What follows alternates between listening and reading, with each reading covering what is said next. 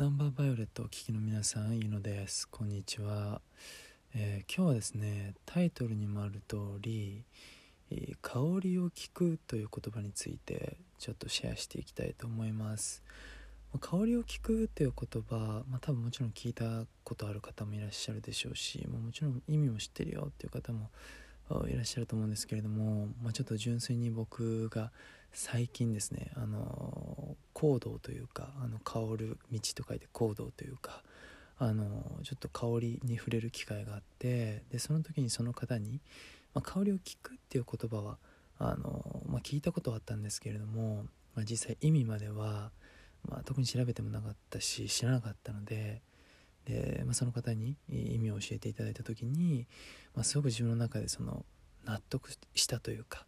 まあ、スッと心の中に落ちたっていうのがあったのでちょっとシェアしていきたいと思います。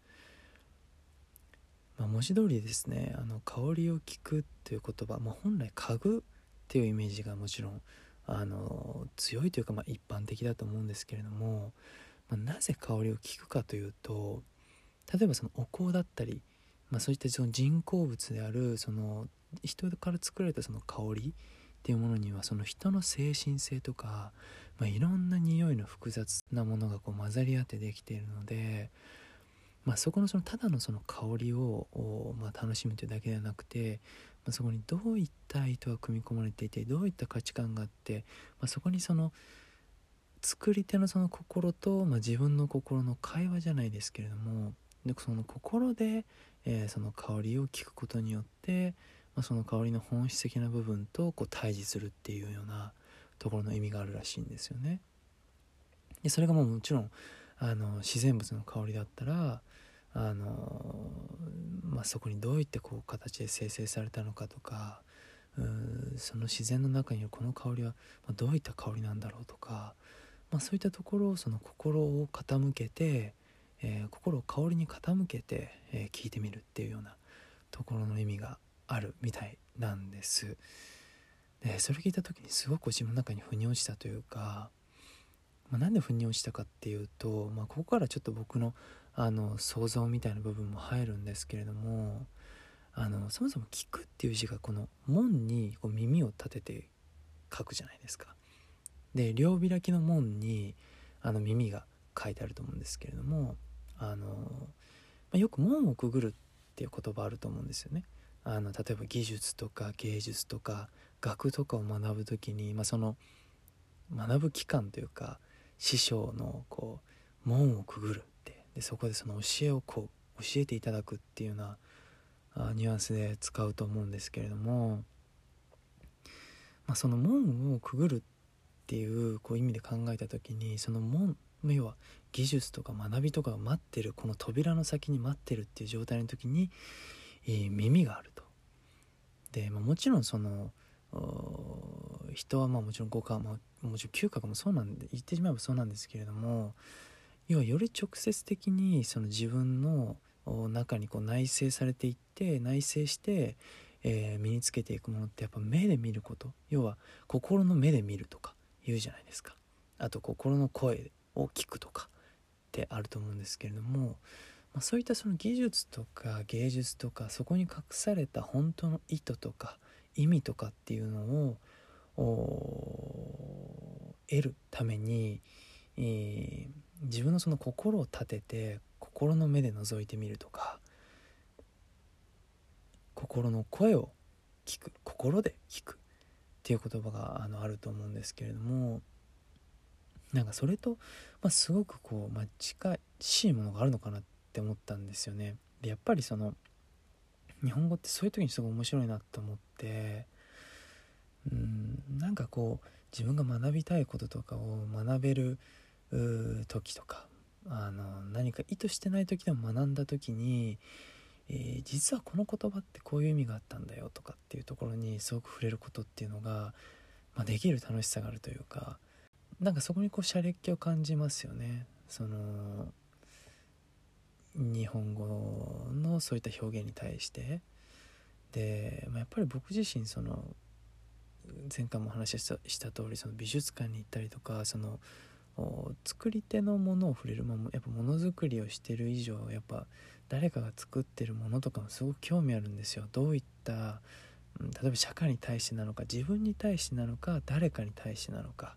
それか何かに対してなのかどういった経緯でこの作品を作ってるのかっていうところに、えー、見る時聞く時でやっぱ心で感じると思っていて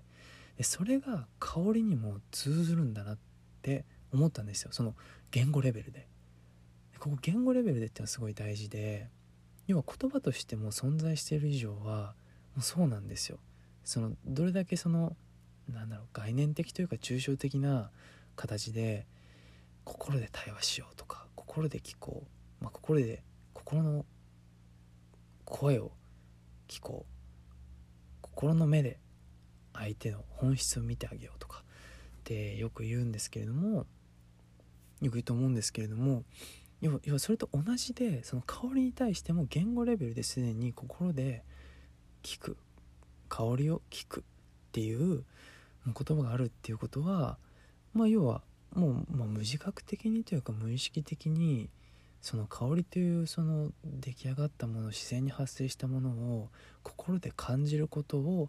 前提としてるっていうことなんですよね。なんかそれがすごく奥ゆかしいというか奥深いというかものすごくハッとさせられたんですよねでやっぱりその音楽をやる人間として自分でこう歌詞を紡ぐことってすごい大事だと思っていてまあ、前回も僕はあの音楽の中でも歌詞が特に好きってお話をしたと思うんですけれども要はメロディーのラインに決められた音の中に何を表現するかどう乗せたら表現できるかっていうところの戦いだと思っていてでそこにこういう知見があるとあじゃあ例えばまあちょっと安直ですけど香りを嗅ぐっていう歌詞ではなくて香りを聞く。文字数的には同じじゃないですか。香りを嗅ぐ香りを聞く。だけどその香りを聞くっていう言葉を入れた方があここは意図として伝わりやすいなとかっていうふうになっていくわけですよ。でそれがもうこの言葉がその造語ではなくてあの言語レベルですでに存在しているものをあの歌詞としてあてがうことができるっていうふうになると要は聞いてくれた聞いてくれたみんなにとってもあのストンと落ちる落ちやすいってことなんですよね。